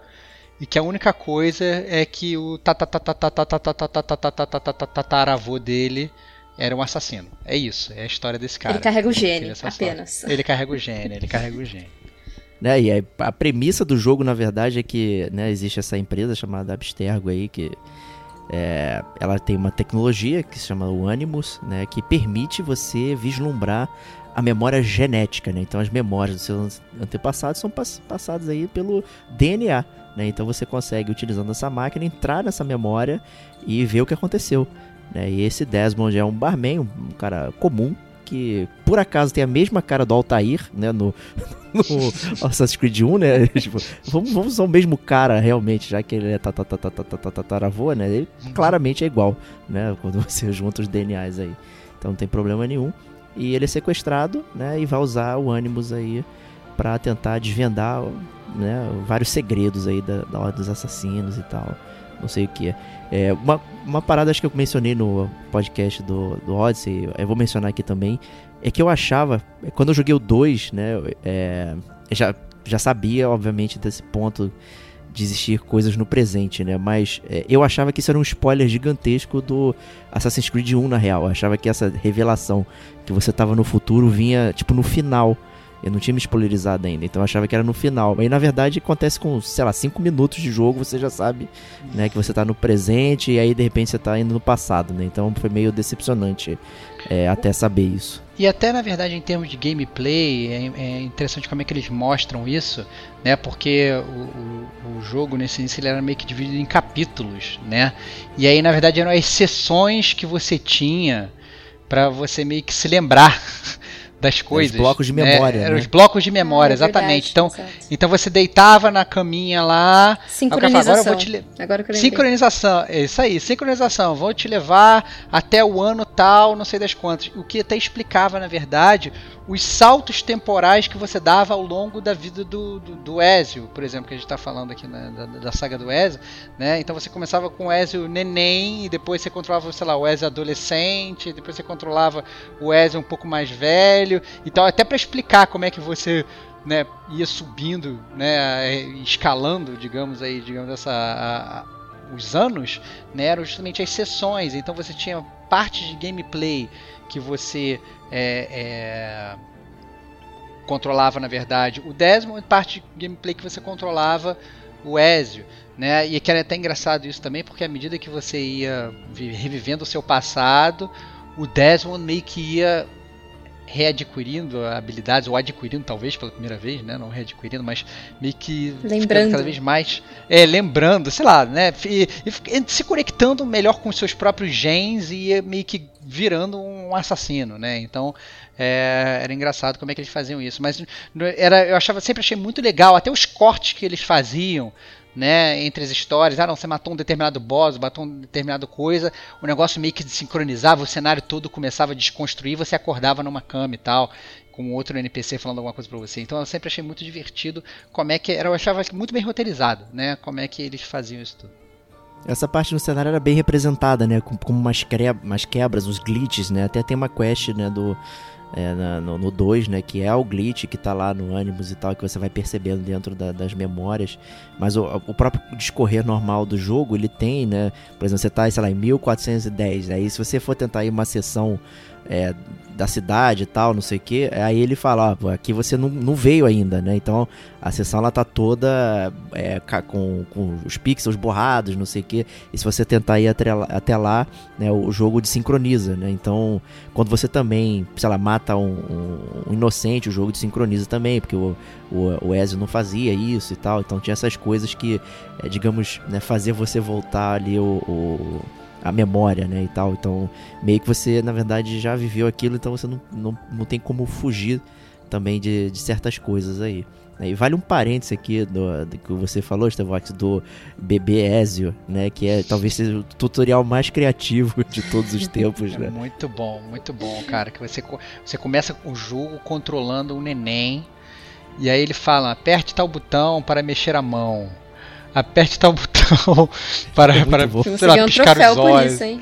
E você ganha o troféu por isso e tal. Então eu acho que depois do. A gente até comentou isso no podcast do Heavy Rain, né? Que você tem um milhão de, de, de, de ações para ninar uma criança e tal, não sei o que. No, no Assassin's Creed você tem, na verdade, um milhão de ações para controlar um neném. Bacana, né? E uma coisa também interessante da série em geral, é, não só específico do 2 e tal, é a série normalmente se passa em períodos históricos reais e tal, com eventos que aconteceram, obviamente, né, com aquela mistura de ficção ali, com as brincadeiras e tal. É, então é bastante interessante você ver e encontrar personagens famosos, é, enfim, né, que vão de alguma forma interagir na sua saga e tal. Então isso é, é bastante legal aí, né? E você mesmo mencionou, né, Stevox? O Ezio é o Batman, né? Na- acho que resumiu muito bem aí. Mas. é, existe também aquela questão de que o Ezio talvez seja o personagem mais icônico da saga é, do, do- da série e tal. Enfim, você acha isso, ô Kate? Eu acho, eu acho mais carismático, pra ser muito sincera, assim, porque ele. Ele, ele tinha, assim, o. Não, não só o carisma, mas assim, a construção de personagem que foi feita dele, eu acho que foi a melhor da, da série. Não, não veio mais nenhum personagem. Eu gosto muito do Até pelo Connor, tempo, né? Até pelo tempo. É, eu gosto muito do Connor, mas o Ezio, assim, tem o, o carisma que eu acho que a Ubisoft não, não vai conseguir alcançar com algum outro Assassin's Creed. Inclusive, a interação que ele tinha com até mesmo esses outros personagens que você falou, famosos, que inclusive, eu já vou falar aqui qual que é o meu personagem, é, assim, favorito da saga aí do Ezio, que é o Leonardo da Vinci. Eu achava Olha. super legal essa interação dele, ele indo, assim, porque ele não tinha mais com quem recorrer na história, né? Que acontece tudo que, que acontece, que a gente vai falar um pouco mais pra frente, e ele recorre ao Leonardo da Vinci. E eu acho muito legal é, as quests do Leonardo da Vinci, a maneira como ele ele considera o Leonardo da Vinci amigo dele. Então, assim, você sente mesmo essa construção de personagem é, que a Ubisoft fez e você acaba tendo empatia por isso, né? Então, acho que por isso que ele é um personagem muito marcante pra série. É, eu acho que ele tem essa vantagem realmente de ter tido mais jogos, né? Então a gente passou mais tempo conhecendo ele, participando da vida dele, que gerou realmente toda essa proximidade, né? Eu diria que talvez o personagem mais interessante, mas que falhou um pouquinho aí em caracterização foi a própria Cassandra, né? No Odyssey, que é uma personagem bem bacana, foi muito bem dublada até e tal. É, mas a Ubisoft não soube, digamos, fazer a narrativa certa ali dentro do jogo. Ele é uma parada tão fragmentada que você não consegue ficar é, próximo a ela, né? Até porque. Exato, né? Se você botar no, no papel aí, o número de horas que você joga de Odyssey é praticamente que você joga com os três jogos da, da série AC2 aí, né? De cara, né? A Kate que certamente tem mais de 100 horas eu aí. tenho, eu tenho acho que É. 108 horas. do- Aí, olha aí. Senhora. Eu acho que eu fiz 75, então assim, é, é muito tempo com o personagem, mas você não se sente tão próximo assim, porque falta desenvolvimento, né? É, Exato. E tal. Eu, acho- eu acho que essa Então- coisa do, do Odyssey de você fazer muita escolha, não digo que seja uma coisa tão ruim, mas se eles tivessem feito uma construção um pouquinho mais, ah, não sei, pra caracterizar um pouquinho melhor ela, talvez teria sido uma personagem assim. Até ali o- no mesmo nível do Ezio, sabe? Mas eu acredito Certamente. que, assim, ela, ela não pega um caminho, não, não direciona um caminho, assim, pro personagem, né? Então, assim, fica muito, muitos caminhos abertos, mas sem um, um desenvolvimento de personagem. Exato. Parece que ela não tem opinião, né? Por É. mais que você escolha a opinião, não tem opinião. né? Ela nunca se posiciona. E você, Estevox, o que você acha aí do Ezio? Cara, eu gosto muito do Ezio, né? Então, assim, eu, eu, eu traço esse paralelo dele com, com o Batman, que eu acho que realmente ele é o Batman. Eu traço o paralelo dele com o Fantasma, que é talvez o meu, meu, meu herói favorito, Fantasma Voador. Talvez isso possa, na verdade, dar um hint aí que eu sou mais velho, talvez do que eu pareço. É, talvez também influenciado pelo meu pai, né? Que, que o Fantasma era assim também, né? Ele herdava da, da, da- do, tataravô dele, é, é uma linhagem, um homem que não morre e tal, não sei o que. E a saga dos assassinos é mais ou menos isso, o negócio que vai passando de pai para filho, e todos eles assassinos, e tentando manter um ideal e tal, etc. E, e o Ezio é realmente um personagem, como vocês falaram muito bem, é que ele é muito bem caracterizado. Você se sente muito próximo dele. Você entende toda a jornada dele. Quando a família dele lá é, morre lá na forca e tal, você fica revoltado que nem ele, você fica querendo vingança que nem ele, você fica com ódio dos Templários que nem ele. Então, é, é, eles, eles, eles constroem um roteiro de uma forma muito boa. É, e te aproximam muito do personagem. E, eu, e assim, eu não joguei o Assassin's Creed Odyssey, né? Tirando os 5 minutos iniciais, né? Que, que eu falei. Mas eu achei esse comentário de vocês, eu não tinha parado para fazer esse paralelo. Eu achei perfeito, né? Porque na verdade os jogos, eles, eles, digamos, se você jogar muito, se você coletar todas as penas, digamos, do Assassin's Creed 2 e fizer tudo, você não vai demorar 20 horas para zerar o jogo, né? Sei lá, você vai demorar 10 horas, 15 horas no máximo, né? São jogos relativamente curtos. Né? Então, se você somar todas as horas desses três jogos, como vocês falaram, o Revelation então é curtíssimo. Você não vai chegar no, no tamanho de um Assassin's Creed novo desses, que na verdade traz muito menos. Ele te traz uma jogabilidade pior, ele te traz uma construção de personagem pior, ele te traz. Talvez ele te traga, sei lá, gráficos mais bonitos, né? Mas a gente sabe muito bem que isso, pelo menos para quem é gamer como a gente, né, não sustenta muito o jogo, né? Que a gente gosta de, de algo mais. E esse algo mais é uma coisa que o Ezio consegue trazer pra gente. É isso aí, né? Até... Ah, e tem. Ah, calma aí, calma aí. Tem uma coisa que. A gente não tá na zona de spoilers, mas eu tenho que falar aqui. É, que é um easter egg que tem no, no Ezio quando ele chega na vila dele a primeira vez. A primeira pessoa que ele encontra na vila dele é o tio dele, que chama Mario. E aí ele fala, mas quem é você e tal, não sei o que. E aí o tio dele fala, It's a me, Mario, cara. Muito bom. então, cara, Eu e esse.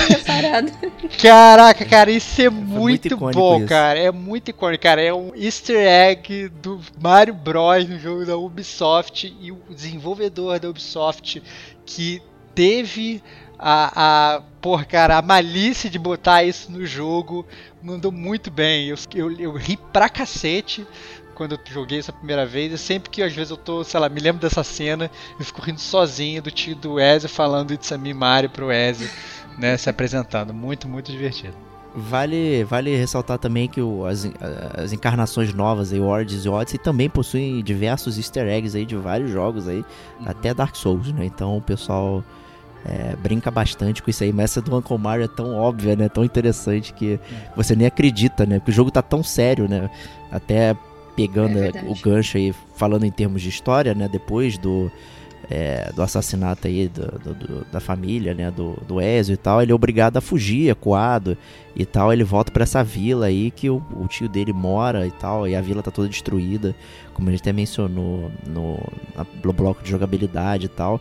Então é um momento muito sério e de repente chega lá It's me, Mario, né? É, e tal. muito É, bom, muito é bom. muito maneiro, né? Mas, mas uma coisa que eu acho legal falar da série, né? E isso é para quem gosta de história, é um prato cheio, né? A gente já falou do do do Léo da Vinci e tal, mas ao longo de toda a história do do Ezio, né? E isso acaba que é praticamente um staple aí da, da, da série Assassin's Creed. Eu acho importante falar, enquanto a gente está falando um pouco dessa parte de de roteiro, né? É como a série ela se insere no mundo, né? Porque é, acaba que você vê vários personagens históricos que existiram de verdade, eles aparecem, você interage, tem personagens é, reais que na verdade são, sei lá, tipo filhas da puta no jogo, você tem que ir lá e matar.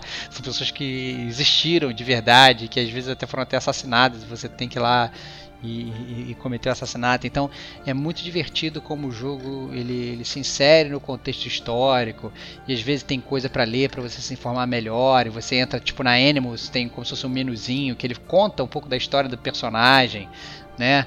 E você acaba, né, se você gosta um pouco de história, de história real, o Assassin's Creed ele também faz isso por você, né? Ele te traz uma um contexto super maneiro que você termina o jogo e ao mesmo tempo que você está jogando se divertindo, você também está tendo uma puta aula de história e você vai sair de lá com vários outros conhecimentos, tal. Então, eu achava isso muito legal, eu achava um jogo muito completo, uma série muito completa.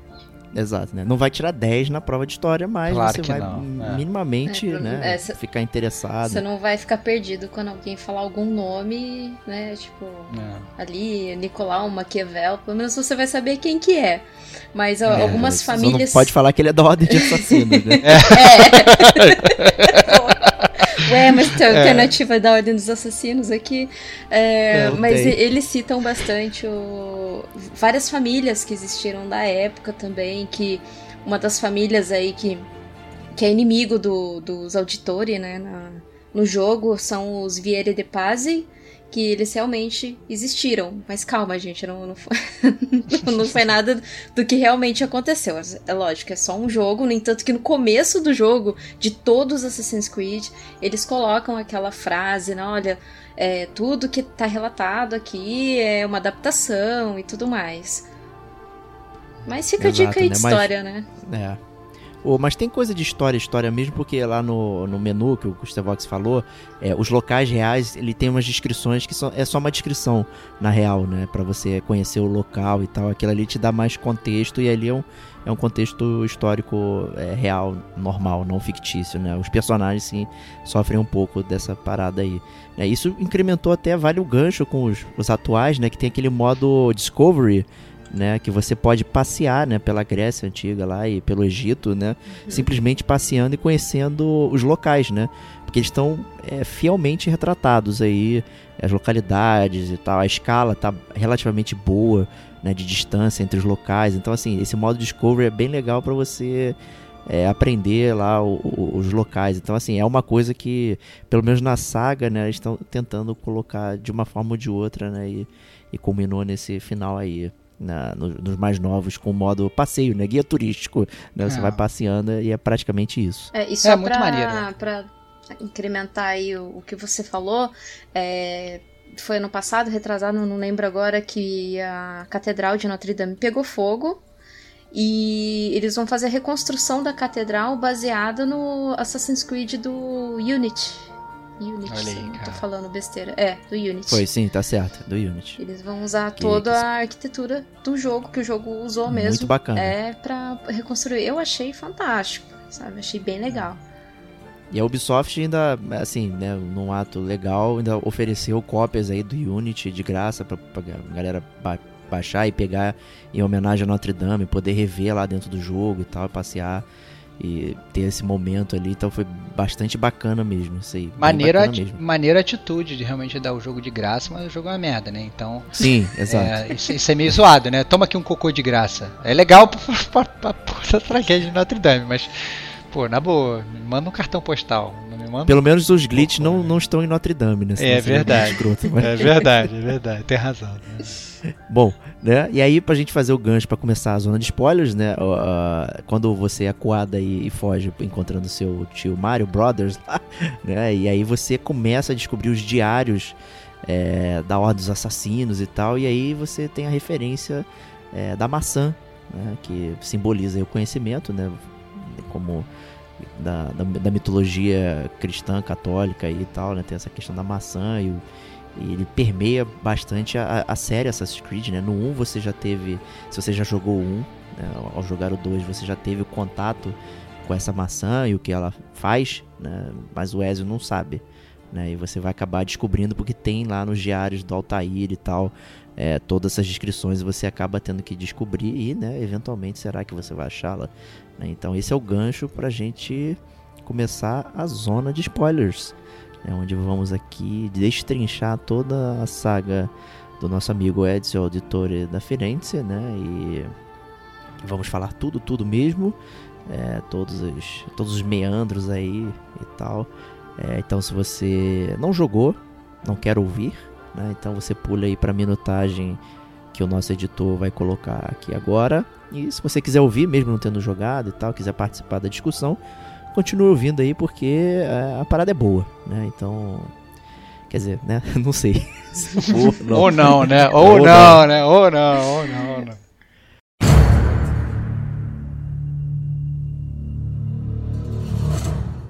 Aqui começa a zona de spoilers. Se você é um templário e não deseja escutar, pule para a marca de 1 hora, 27 minutos e 15 segundos.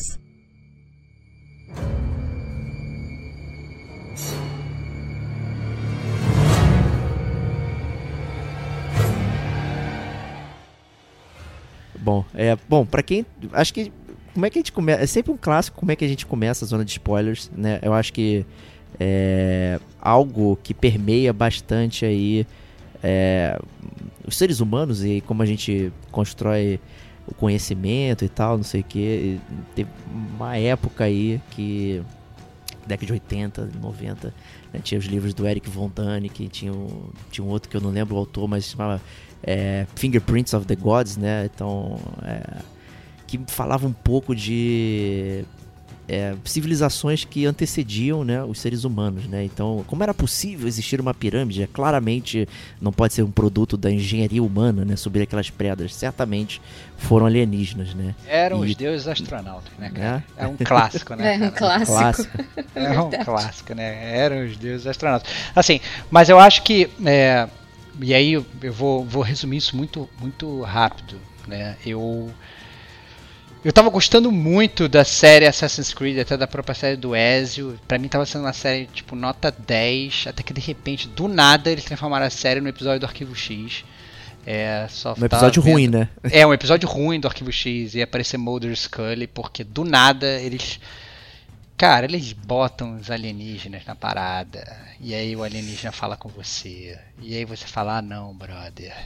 Sabe, tava maneiro, sabe? Tava aprendendo sobre os assassinos, eu tava indo, sei lá, no Coliseu, tava conhecendo os lugares, tava falando com meu tio Super Mario e tal, não sei o que. E agora tem um alien de três dedos falando, falando comigo, né, cara? E, nossa, achei Por um muito... holograma, né? Por um holograma. Nossa, brother, não, que bosta, cara. Nossa, achei muito ruim. Mas eu queria que, a- que a Kate explicasse, cara. A Kate, a Kate pra variar, né? Primeiro. Não, É. essa é a enciclopédia. Eu- É, Deixa eu só abrir um parêntese Ah, rapidinho. Quando Ah. você falou que descobre isso, é, aí a gente tá na zona de spoiler, pode falar. Na verdade, o alienígena tá falando com o Desmond, não com o Ezio, né? O Ezio fica meio. Uau, o quê? É, é, Isso aqui. cara, é bizarro. O, é, o, bizarro. o alienígena sabe que você é o Desmond vivendo aquela memória no passado, ele fala com você, cara. Isso. E o Ezio fica tendo uma. O Ezio é o Uma reação- jogador. O né? Wes é o John cara, Travolta naquela. No, no É. entendeu? tipo assim, o O quê? É o de outra volta, cara. Muito bom, cara. Muito bom, muito bom. Exatamente. Mas explique aí os alienígenas do passado, Kate, pra galera. É, não, na verdade, essa, essa- eu queria até ressaltar que para entender essa parte, é, você tem que coletar pelo menos quase todas. Você tem que, além de coletar quase todos os, o- os itens do jogo, você tem que também desvendar, né, esses itens que lá tem. Se você coleta lá o quadro, ah, é, um, um arquivo que tem um quadro que tem algumas coisas lá escritas. Você tem que desvendar aquele puzzle e ele vai te levar para uma imagem. Então, para você entender melhor todo esse essa origem do mundo que o jogo explica, você precisa coletar, né? Então você precisa assim, para você entender, né? Você precisa é, é assim, Correr atrás. correr atrás. Eu acho isso zoado, sabe? Eu acho isso um pouco zoado, mas tudo bem. É. Então o jogo É zoado, mas é comum, né, Kate? Muitos jogos travam, assim, né, coisas secretas mediante coletáveis, né? é, eu acho Mas assim. até que os puzzles são legais, são né? É legais, ruim. mas a, a partir É, mas é importante. O que eu entendo que a Kate tá falando é que assim, você guardar, sei lá, um easter egg do final, sei lá, Tudo exemplo, lá bem, no é. Homem-Aranha. É, no Homem-Aranha lá, você tem que jogar. Quando você faz tudo, aparece um, um complemento do final. Agora, você guardar a chave principal Exato. da série atrás de um milhão de coletáveis, não eu acho que é coletar, de design. No final você não sabe por nessa. que, que você tá com aquela maçã, sabe? Tipo, É. por que, que isso aqui emite esses raios? O que, que tá acontecendo? É, eu fiquei meio assim, porque eu, eu terminei o jogo antes de coletar. Aí depois que eu fui coletando as coisas, que eu fui entendendo o final, né?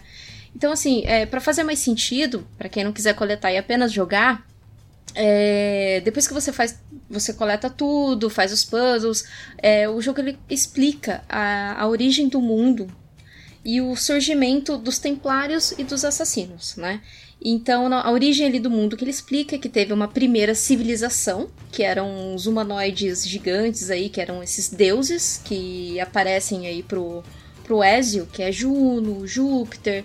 Então, é, essa primeira civilização, ela con- convivia, convivia não, eles criaram os seres humanos na Terra, criaram a Terra, criaram os seres humanos, e os seres humanos eles eram como se fossem escravos deles, né? Porque eles conseguiam controlar os seres humanos com essa maçã do Éden, que é esse item que você fica atrás o jogo todo, né? Que é o item que os templários querem pegar dos assassinos, e os assassinos escondem esse item porque é muito poderoso. Então, é, na criação do mundo, é, houve aí uma relação interracial ali desse grande deus com algum ser humano, como sempre há em qualquer outra É mitologia, né? É óbvio, é óbvio. É, e que deu origem a uma raça híbrida, né? De um ser, um ser humano com, vamos dizer assim, um semideus. Então, nessa raça híbrida, biologicamente, ela era imune a esse controle mental da maçã, que é esse item que a gente fica o jogo todo procurando. Então, o- os primeiros dessa raça foram quem? Adão e Eva. E daí eles tomando consciência disso, que esse artefato ele controlava os seres humanos e, e tendo ideia de que eles eram escravizados ali naquele paraíso, entre aspas, eles roubaram esse item de- da- dessa primeira civilização, né, desses deuses, roubaram esse item e fugiram do, do Éden, né, que é, o, que é o jardim ali que, como todo mundo conhece a Bíblia, é uma referência fortíssima. Então essa fuga acabou iniciando uma grande guerra entre essa civilização de humanoides e os humanos mesmo. E daí, enquanto o conflito estava acontecendo, aconte é, ocorreu uma explosão solar. né? não, não sei porquê. Ok. Porque provavelmente o- os seres Tá bom. humanos usaram esse item, né? Esse, esse, essa maçã do Éden, pra tentar matar essa- esses humanoides que eram muito poderosos. Então, essa explosão solar, Big Ben, que é- então até a gente conhece, é, a- assim, ocorreu essa catástrofe e dizimou esses humanoides e assim restaram algumas pequenas é, alguns seres humanos ali para povoar a Terra novamente, né? Então é, os poucos que restaram ali se uniram e claro que ser humano com ser humano nunca dá uma união muito estável, né? Se- Sempre vai haver um, um- um conflito entre si. Então, assim, foi dividido entre dois grupos durante todo esse tempo que os seres humanos é, começaram a povoar a Terra e tudo mais, né? É, então, assim, foi dividido entre os assassinos, que é a ordem dos assassinos, que eles defendiam que eles defendiam um mundo de liberdade, individualidade e, e os e os, os templários da ordem templária. Que daí o, o pessoal da ordem templária eles já defendiam um mundo perfeito eles defendiam um mundo que o mundo voltasse a ser como era com os humanoides. E os assassinos eram totalmente contra isso né e o que a gente vê aí direita esquerda É aquele negócio, assim, era a favor do livre-arbítrio, É, né? exato. Aquela que o ser humano poder escolher pra onde vai. exatamente etc, sempre Enquanto, vai haver essa verdade, tem- dualidade né É, é, e os templários eles queriam meio que unir aqui, digamos, o, o poder só para mão de alguns, né? Que seriam, digamos, os, os ditadores das regras daquela nova sociedade. Né? Me exatamente parece ok isso aí, não mentira. Mas, o curioso é que você vai avançando na, na, na- linha do tempo do, do Assassin's Creed, né? E, e você acaba chegando à conclusão que ambos os grupos são uma bosta, na verdade, né? É porque é, é o- acaba virando uma guerra de interesse. E assim, querendo ou não, é um, é um defeito do ser humano, assim, às Sim. vezes ser até egoísta. hum, Num certo ponto de vista, assim, né? Ele quer, quanto, quanto mais poder ele tem, mais ele quer. Então, se essa maçã do Éden, por exemplo, que o, o- os assassinos eles conseguem é, recuperar, eles. O Ezio, mais que rapidamente, ele tenta esconder pra não ficar aos olhos, senão a, a quem, ou até mesmo com ele, né? Porque assim, pode ser que ele até mesmo ele tenha medo dele mesmo querer usar aquilo pra tomar poder do mundo, né? Então, assim, o ser humano ele é extremamente. ah, como que eu posso dizer assim? Suscetível.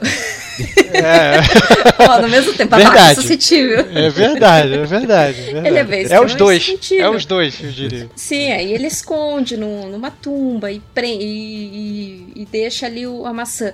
Só que aí, no decorrer ali da história, o pessoal, o pessoal não, né? As- a ordem dos assassinos, eles vão descobrindo que existem outros artefatos, outras peças do artefato. Inclusive, essa, esses puzzles, essas mensagens que, é, que são deixadas no, tanto no Assassin's Creed 1 como no Assassin's Creed 2 por esse Subject 16 aí, é um outro cara que foi sequestrado pela Abstergo e ficou preso na, na nesses fragmentos de memória, né? Então, no, no Revelations que o Ezio acaba encontrando ele ali e não sei, depois mais pra frente que se a gente vai falar o que que acontece com, com, com o Ezio no final do Brotherhood pra Revelations pra poder dar uma entrada aí de- dessa interação que ele acaba tendo com esse cara que é o Subject ah, 16 aí. Essa é a reta final do Assassin's Creed 2, na verdade, né? O Ezio finalmente vai exercer a vingança dele, né? E vai enfrentar lá o, o Borja, que é o Papa né, atual, e ele consegue invadir o Vaticano e tal. Inclusive, essa missão é muito maneira pra você fazer na surdina e tal. Requer uma perícia bastante interessante até você chegar nele, né? E você tem, inclusive, um vantage point do alto pra poder descer com a sua Hidden Blade, né? E aí, né? Não, e, eu- eu- É. e mais assim, mais uma vez, só falando um pequeno parêntese, né? O, o Papa é, Rodrigo Borges, ele existiu de verdade. Sim. Né? É, Alexandre o- VI.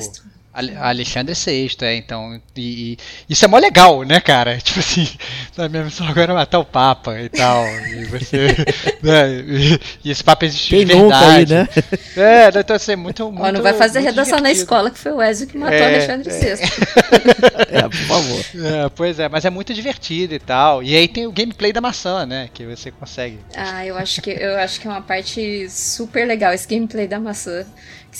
Porque esse artefato da maçã, pra quem não jogou, ele ele emite, né, aquela aquela luz assim e mata todo mundo que tá em volta. Então você acha aquilo incrível, vai aquele monte de guarda assim, voa com a, maçã e você mata todo mundo. Você, você se sente um semideus. Nossa. Essa é, essa é a parada, né? Você tá com o artefato Exatamente. dos deuses na mão, né? Exato. Então não importa, vem os humanos, você vai dizimando todo mundo. E é aí que mora o problema, porque você se sente muito poderoso.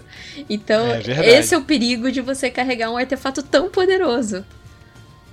Né, Pois é, e, e aí toda essa explicação que a Kate deu, na verdade, ela é jogada aí de uma vez só, né? Quando você vai enfrentar o Borja, né? E aí aparece lá a deusa Minerva explicando toda, né? Toda a origem da civilização, É. contando que existe uma catástrofe iminente, né? Que vai ocorrer e tal, né? Pro Desmond, né? E não pro Ezio, né? Todas essas coisas assim. Então tem, digamos, uma enxurrada de- e não tem nada que leve durante o jogo a crer que isso vai acontecer, esse tipo de né, exposição. E de repente, no final do jogo, você é sujeito a toda essa exposição de alienígenas no passado. É muito surreal. E aí o jogo acaba, né? É. E tu fica, what the fuck, né, cara? Fica é muito com a mão na, na cintura, tipo, o quê? Não, Que que e é- não, eu acho que na verdade é que, é que é engraçado é que o jogo acaba com, obviamente, você controlando o Desmond e aí termina com você fugindo da Abstergo, né? Porque salvo engano, e aí a minha memória tá meio blurry, talvez possam possam é, é, possam me ajudar, porque na minha cabeça no início do jogo você não saca que a, a Abstergo ela é malvada assim, Não. né? E você meio que vai sacando isso ao longo do jogo. Né, que aqueles caras que estão te botando ali e tal, eles na verdade eles não são, eles meio que eles são os templários, eles não são os assassinos, que você tá sempre do lado dos assassinos, você tá meio que achando que os caras são os assassinos, né? Mas não, exatamente o contrário. Os caras são os templados, eles estão querendo acessar as suas memórias de assassino, porque eles sabem que você, você no passado, digamos, seu- antepassado teve acesso à maçã, eles querem através da sua memória conseguir descobrir onde é que está a maçã nos dias de hoje. Né? E, e aí, na verdade, quando você descobre isso tudo que você também está sendo manipulado, você termina o Assassin's Creed 2 fugindo, né? É, e, na verdade, ele é um cliffhanger, né? É, digamos assim, uma, um jeito de terminar que é até interessante. Você fala assim, caraca, agora vai ter que ter um próximo, né? Agora eu Exato, preciso é. jogar o próximo, porque o jogo ele, ele literalmente ele acaba no meio. Ele acaba com, com, com o Ezio vivo e com, e com a maçã, e você não sabe como é que aquela história vai desencadear, né? Porque você sabe que não teve um super-humano super poderoso.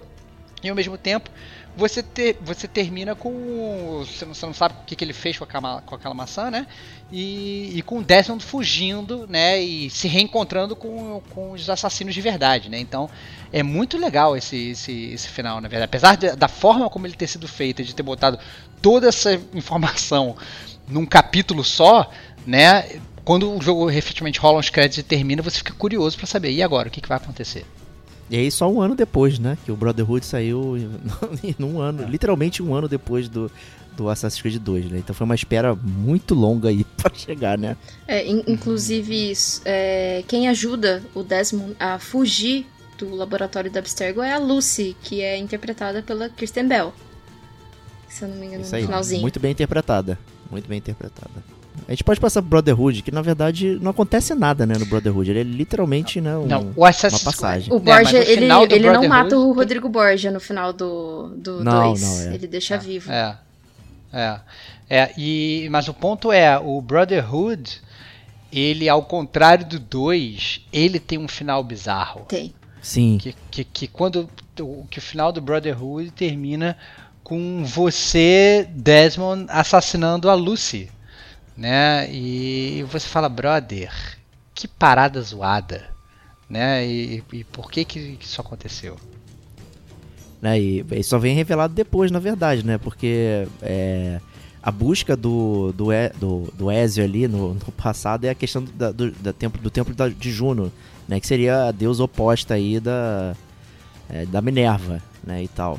E aí no presente o Desmond também ele se depara com ela, né? E aí rola aquele controle mental e roda a Lucy, né? Mas você, é, tudo isso é meio etéreo, né? Você não entende exatamente por que, que roda isso aí. Então o, o jogo também é, acaba é, num cliffhanger. Ele vai lá, assassina a moça, né? É um, talvez um clichê bem padrão, né? De, do, da pessoa assassinar outra e depois, né? Não sabe que isso aconteceu. Isso vai acabar ocorrendo depois. Só que aí ele cai em coma e sobe crédito, né? e aí você fica decepcionado, né, Kate? Só sobe o crédito e a decepção.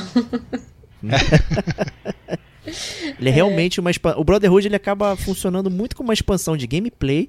Ele tem muitas coisas que a gente mencionou na parte de jogabilidade ali que no 2 não tinha, no 3 é, aumentou ainda mais, assim.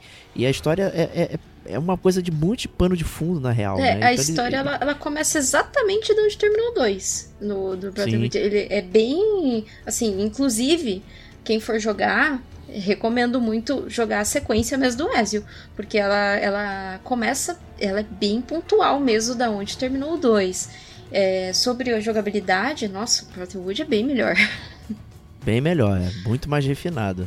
É, e aí com isso a gente, mais um ano se passa, né? então novembro de 2011, saiu Assassin's Creed Revelations, né? que não só é, vai terminar a saga do Ezio, ele deu um, revamp na questão gráfica, né? Mudou um pouco até é, o, os personagens, o desenho de algumas coisas e tal.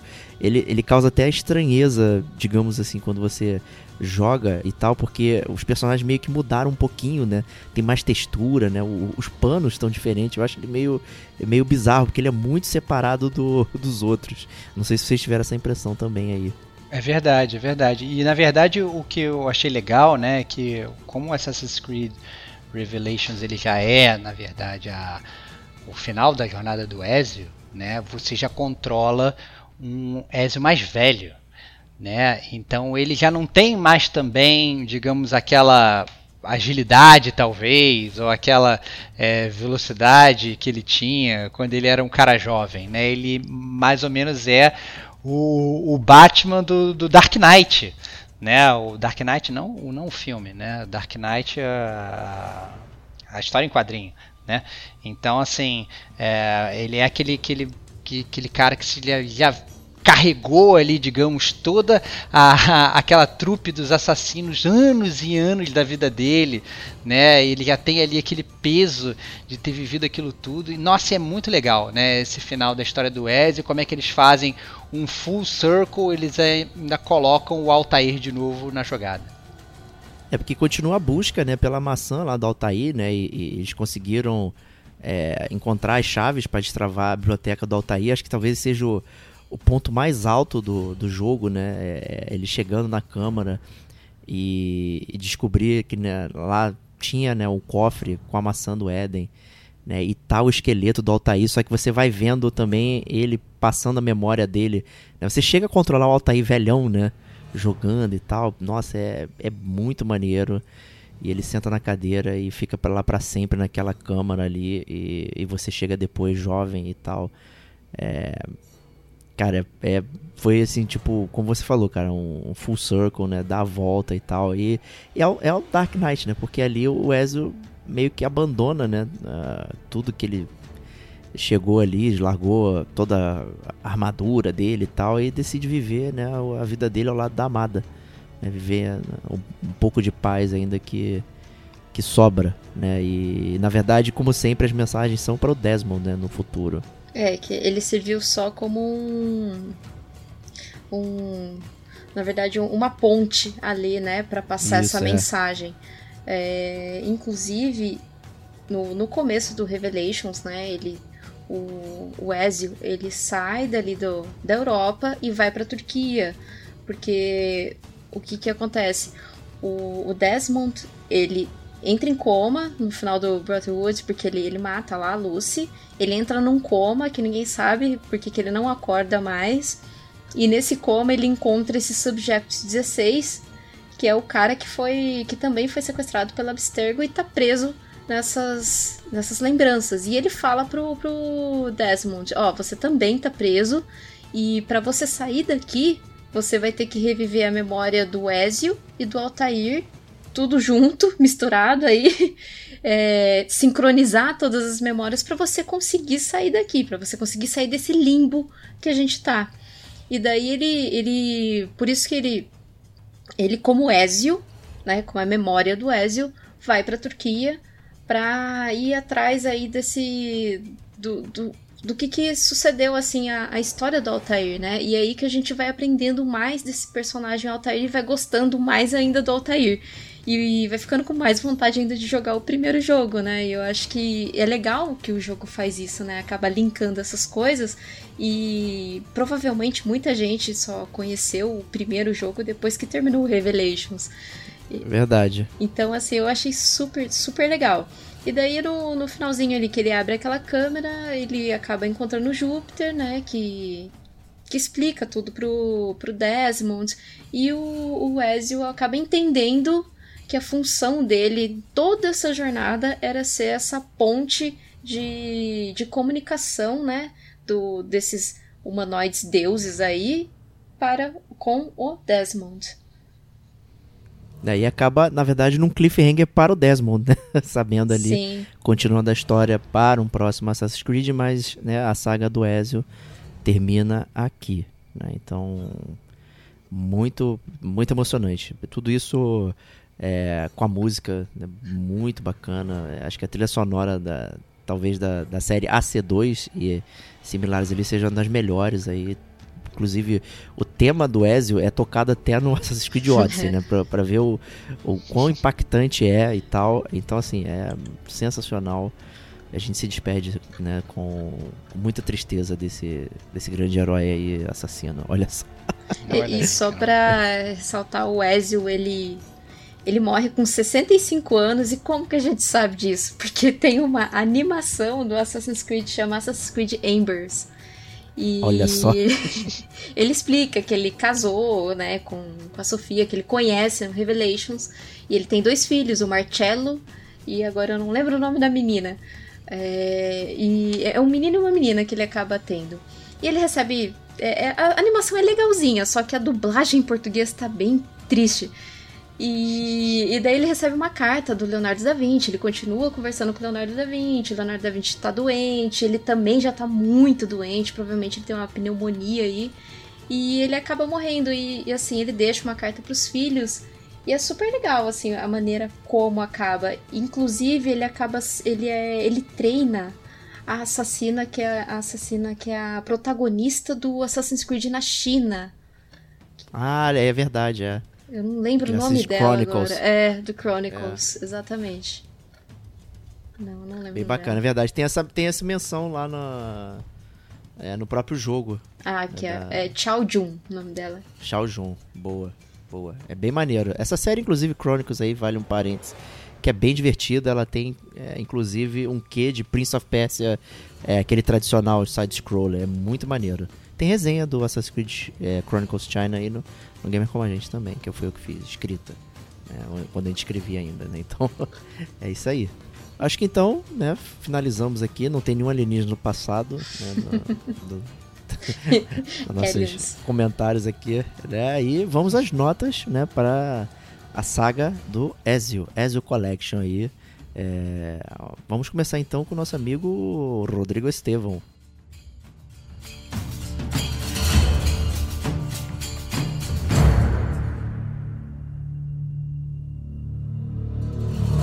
Assassino, você sobreviveu à zona de spoilers. Seu prêmio é uma maçã. Mate sua fome.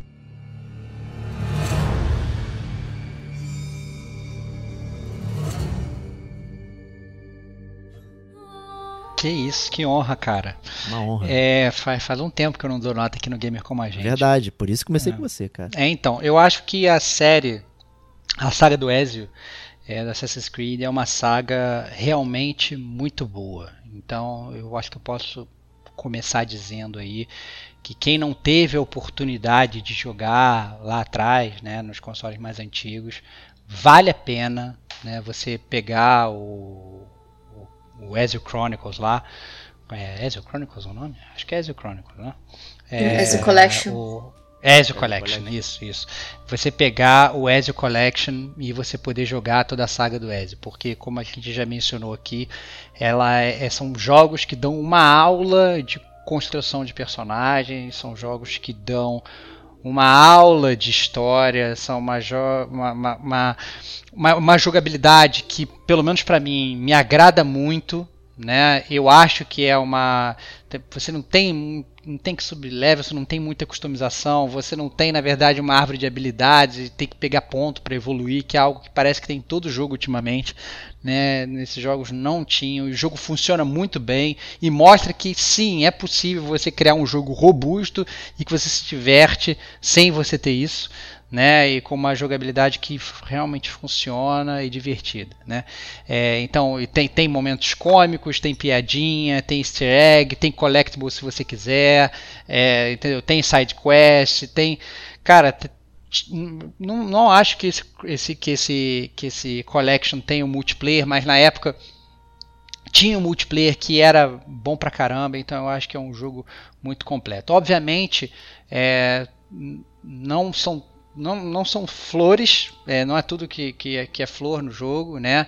É, eles às vezes, para explicar um pouco da história, eles dão uma ruchada, eles deixam às vezes a banana cair quando eles falam um pouco da da, da, parte mais presente, né, do, digamos, né, a parte do passado eles abordam muito bem, mas quando vai abordar toda a história do Desmond, eu acho que talvez pudessem ter abordado um pouco melhor. Então, por conta disso, eu acho que o jogo perde um pouquinho de pontos comigo, mas ainda assim eu tenho que dar uma nota muito alta que são 4,5 Italian Batmans, né? É, 4,5 4,5 Batmans italianos para a saga do Ezio. É, eu acho que quem não jogou tem que jogar. Isso aí. E aí, Kate, manda brasa. Uh, bom, é, assim, a minha nota vai ser baseada mais ou menos no, no que eu falei. É, são quatro e meio peninhas aí do Petrúcio. Mas. por que, que eu tirei esse meio ponto? Esse meio ponto é mais por essas pequenas coisas que, ele, que eles pecam mesmo, que a gente falou aí durante o cast. Mas assim, é uma, é uma coleção que ela tem que ser jogada. Assim, um um jogo que se você tem oportunidade de jogar, por mais que eles, ele seja um pouquinho mais antigo, o 2, ele tem aí os seus problemas de, de jogabilidade, é um jogo imperdível, sim. Tem, o pessoal tem que desfrutar, tem que tentar, por mais que possa ser que te irrite um pouquinho no começo, porque ele é um pouquinho arcaico mesmo, né? Mas assim, quem diria de um PS3, o, o que, que, o, que, o que tinha de recurso era aquilo, né? Então, assim, quatro e meio peninhas do, do Petrúcio e ainda vou terminar o, o, a minha nota com a frase do, do Assassin's Creed, que é quando os homens seguirem cegamente a verdade, lembra-te, nada é verdade. Quando os homens estiverem limitados pela moralidade ou leis, lembra-te, tudo é permitido. Excelente, Olha fiquei aí. até arrepiado aqui agora. Que isso, fiquei arrepiado também, cara. Caraca! É muito, muito Flórida. Muito, bom, muito bom. É, é porque essa frase, ela realmente existe. Ela acho que ela é falada por um filósofo muito antigo, muito antigo, lá da época mesmo do Altair, que eu acho que eles, ele tira mesmo essa frase lá daquela época histórica do, do Altair. E só que assim, para os jogos mais é, do Ezio, da saga do Ezio, ele só fala mais ou menos que tudo, acho que é, tudo é verdade, não. Nada é verdade, Nada é verdade tudo, é, tudo é permitido. É, permitido. é, eles falam isso, só tá isso. Resumido. Resumido, exato. É, é o mote dos assassinos. Né? Exato. Né? É, quando você vai ser é, batizado como assassino, que eles queimam o dedo. Eles queimam ali o dedinho na, na época do Ezio. Mas na época do Altair, eles cortavam o dedo por causa da, da lâmina oculta. Isso. É, isso. é verdade. É. Maneiro, cara. Pra você fazer parte de ser assassino, você tem que sacrificar uma parte do seu corpo, cara. É. Cara, é maneiro pra caralho, cara. Ó, ó, o Lula, o Lula da é assassino, hein? Cuidado, hein? Não, o ponto é o seguinte, cara, joguem essas, eh, joguem a saga do Wes, joguem o, o, jogo do Altair pela história e ignorem tudo que vem depois. Tá certo que a Kate ela vai entrar aqui, vai falar que o jogo do Connor é maneiro e tal, a Revolução Americana, que o Connor é um personagem espetacular. Depois a gente vai ter que fazer um podcast disso também, pra poder, Tem que fazer. Pra eu poder vir batando forte e tal. Mas eu acho que assim, é ponto comum que é, é, essa série é muito, muito, muito boa Diego, É isso aí. sua vez, cara, dá suas notas aí. Vou falar aqui minha nota, vai, vão ser, porra, difícil, hein? Eu tô entre duas notas, mas Que isso, cara? Como Cara, você tem quatro e meio capinhas do auditório, cara. É. Pra você perambular pela cidade. É, eu tiro meio ponto é, pela questão dos três jogos, da cadência. Né? É, como na época a gente jogou um, depois outro ano, aí depois outro ano, a cadência ali foi boa. Mas na verdade, os dois últimos eles são meio. é, não tem muito Fillers. conteúdo ali Meio filho. específico, né? Eles são mais vazios, né? É, é como se fossem as sidequests atuais de hoje, né? Num jogo de 200 horas, sei lá, né? Então tá meio representado ali e tem apenas um um pequeno avanço de história, né? Em termos ali. Então o grosso da história do Assassin's Creed é no 2, na verdade, né? E, e os outros são meio complementos, só que eles são complementos um pouquinho longos por conta né, de inserir é, coisas novas ali e tal, diferentes, enfim, que até dão diversidade pro jogo, sem problema nenhum, porém, né, ele dá um atraso um pouquinho na narrativa, ele dá uma travancada, né, que era um ponto forte do Assassin's Creed 2. né, então você jogando hoje aí essa coleção ESE, jogar um atrás do outro, pode ser que você sinta um pouco né, essa, essa questão aí, mas né, no geral a série é muito boa, a música é maravilhosa, é, sabe, né, os elementos que fazem de você pensar no cenário. Tem muito puzzle, tem muita coisa interessante para você resolver. Não é só ficar pulando em- no cenário, pulando em, em- telhado, não sei o que. Então, assim, é, o jogo ele é bem cadenciado nesse ponto. Tem muita variedade. Então, isso, isso é um excelente ponto forte para para Assassin's Creed 2. Talvez você sinta um pouco do traversal, né, de você navegar pelos cenários, né, e você ter um botão, né, um botão você segura para subir, escalar, correr, pular o negocinho e tal, né, dar um saltinho, né, no- na, na chaminé, não sei o que. Isso, em vários momentos não funciona muito bem, não funcionava na época e certamente pode ser um problema hoje, né? No início do jogo, inclusive, tem é um momento que é uma corrida do Ezio com o irmão dele, que na verdade é um tutorial para você Nossa. aprender justamente a fazer o parkour e é um inferno na Terra aquilo ali. Não funciona. Vamos, tartaruga. Quando ele fala isso, Isso é horrível. é horrível. É horrível. Então, assim, tem problemas de gameplay, mas por conta, né? Ele é fruto de uma época, né? E tava tentando coisas diferentes. Né? Então, os incrementos são muito graduais, né? Como eu brinquei durante o cast, né?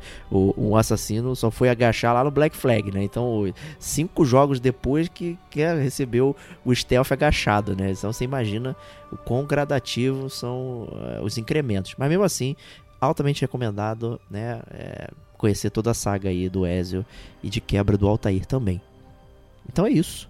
Para Assassin's Creed, né? Ezio Collection aqui. É, muito obrigado, Stevox. Está de volta. Foi um prazer enorme tê-lo aqui dando nota. Muito bom. É muito bom, tava com saudade. É, saudade de gamer como a gente, saudade de fazer podcast full resenha. É, peço desculpas aí aos ouvintes pela ausência aí nesse último mês que passou. Né? E agora, rumo ao final de ano, em, em breve todas aquelas comemorações de gamer como a gente que vocês estão acostumados. Né? A gente já, já chegou a anunciar isso no, no último episódio do Gamer Como a Gente News, mas vai ter premiação, vai ter GCG Awards, vai ter toda aquela festa que vocês estão acostumados aí no início do próximo ano também. Isso aí. Kate, muito obrigado por participar aí da série Assassin's Creed também. é, Métier da série, como diria o Stevox aí. Então, brigadão. Eu que agradeço o convite. E falar de Assassin's Creed, nossa, é só estalar o dedo que eu já tô correndo. Eu, sei, eu sempre queimo largada né? quando lança o Assassin's Creed. Eu sei que dali dois meses o, o jogo vai estar 80 reais, mas eu queimo largada, eu sempre compro na pré-venda, não adianta. É uma série. Mas, eu mas gosto eu acho que isso é uma construção do Ezio. Isso é uma construção que vem do, do, do Ezio. Por mais que a gente tenha passado por vários jogos bem bundas, né? Ultimamente. acho que a construção do Ezio ainda é aquela esperança, aquela fênix que todo fã do Assassin's Creed acha que vai acontecer, né? Tá, mas é isso. Então, meus amigos gamers, a gente se vê na próxima semana. Um grande abraço e até lá.